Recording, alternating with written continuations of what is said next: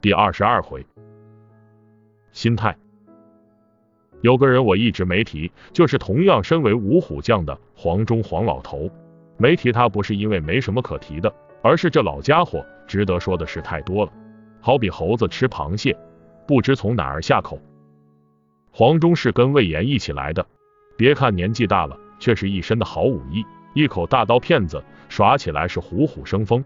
这还不算，最要命的是他还射的一手好箭，百步穿杨，力无虚发。黄忠的饭量惊人，我算是能吃的了。老家伙能吃我一个半。早年家里穷，全家半年的口粮还不够他一个星期吃的，没办法，只好把他放出去自谋食物。四周也没别的，山上的动物不少，不过这也练就了他的神剑。自从他投奔大哥以后，很多军士都抱怨自己吃不饱，每到宴席的时候，就看他先把眼前的东西风卷残云一扫而光，然后开始咂着嘴寻觅邻座的。后来大家不再叫他黄忠，而叫他蝗虫。不过黄忠还有一手绝技，那就是烤野味。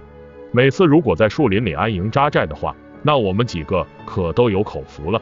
他拎着弓出去转一圈后，腰里挂的、肩上扛的，大的如狍子、鹿之类，小的如野兔、山鸡之类，也有叫不上名的，品种繁多，应有尽有，生意堆火。这时候我的丈八蛇矛便派上用场了，不知道为什么。用我的矛烤出来的东西，跟用别人的枪烤出来的味道相差很远，连黄忠也觉得稀奇。他说他有机会一定找人照着我的矛再打一把，专门用来做烧烤用。不过军师告诉我不要答应他。我问为什么，军师说这样一来，他每次烤东西你都有机会吃到了。我忍不住哈哈大笑。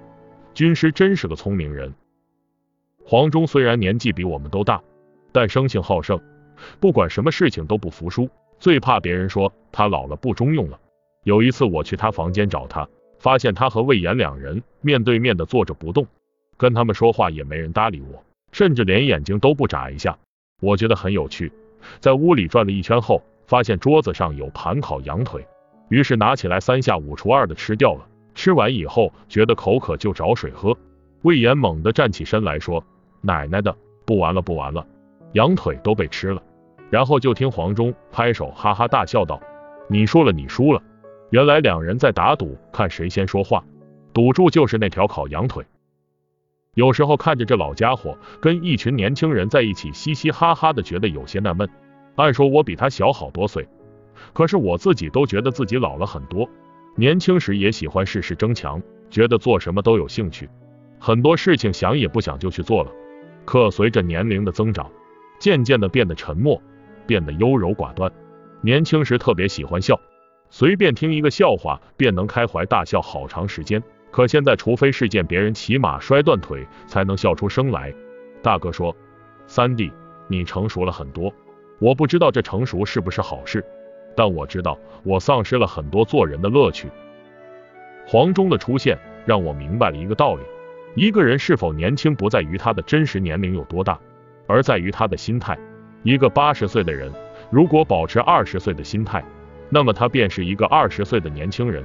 我们生活在这世界上，最重要的是要活得开心，而是否开心，与贫富无关，与贵贱无关，也与年龄无关。现在这老家伙正坐在那里无所事事，我决定过去跟他打赌，看谁在一炷香内打死的苍蝇多，谁说了就惩罚，用羽毛挠脚心。